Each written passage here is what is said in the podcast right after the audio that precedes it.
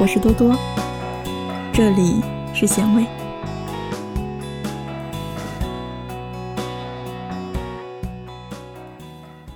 少女心是一种超能力，愿所有善良可爱的女性能在变得更好的同时，内心也永远住着自己的小女孩，带着少女心的超能力去战胜这个世界的不美好。不知道从什么时候开始，少女心成了一个贬义词。她穿了一件低于自己年龄段的衣服，她真是个卖萌装嫩的少女心。她热衷收集各种特殊意义的小物件，她真是个幼稚浮夸的少女心。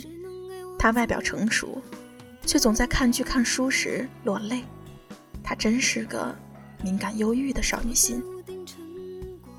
少女心似乎成了扭捏的作态。装可爱、玻璃心的代名词。可是拜托，少女明明就是最美好的一类人啊，而少女心也是一种战胜不美好的超能力啊。而我今天想说的，就是那些年我所遇到的拥有超能力的少女心们。在台湾上学时，我特别喜欢我的小说课女老师，她有着恬静知性的长相。每次上课都穿着连衣裙，胸针却基本不会重复。初次见她，我以为她才三十出头，后来得知她已四十岁了，而且还是两个孩子的妈妈，我简直是不可相信。她偶尔在课堂上提到自己的一儿一女，她熟悉各种热播的动画片，喜欢工作之余同孩子们一起画画、做甜点。他跟子女的相处方式，就像是同龄人之间的朋友关系。老师的口头禅是：“太神奇了。”他这样评价他的一位老同学。初中的时候，他就超级爱喝碳酸饮料，几乎每天都在喝，现在也还在喝。太神奇了，他居然还活着，惹得我们一番捧腹。线下交情很好的一位插画作者。在我途经他的城市时，约我去他家吃饭。在去之前，他自黑的提醒我说：“不要对一个无业宅女的出租屋抱有太多的期待。”而事实证明，他远远超出了我的期待。他运用自身的特长，对出租屋进行了别致的装修。房东因此大悦，当场就决定每个月少收他两百元的房租。我很疑惑，他为什么要贴钱去装修不属于自己的房子？而他却说，哪怕是租来的房子，也要把它住出家的感觉。靠画画养活自己的他，居然坚持着做手账的习惯。每天发生的呆萌日常、观影、观剧、观展的心得体会，他都会用图文并茂的方式记录下来。他说，养活自己的那些画是画来取悦读者的，取悦客户的，而手账里的那些画。是话来取悦自己的。见过很多课余兼职的大学生朋友，有的抱怨工作累、工资少，有的羞于让别人知道。总的来说，兼职对于大部分学生而言，并非是一件轻松愉快的事情。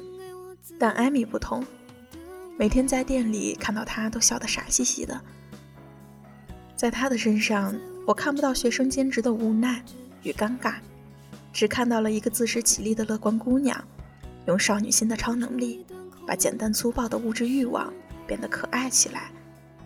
老友重逢的见面语有很多话，我最喜欢的一句是：“你一点儿都没变。”对啊，无论经历了什么世风日下、人心不古、柴米油盐酱醋茶，你依然是当年的那个你，那个少女时代纯粹的你。一点都没变，这样的你真好。一直在成长，永远长不大。也许这就是少女心的超能力吧。愿所有善良可爱的女性，都能在变得更好的同时，内心永远住着自己的小女孩，带着少女心的超能力，去战胜这个世界的不美好。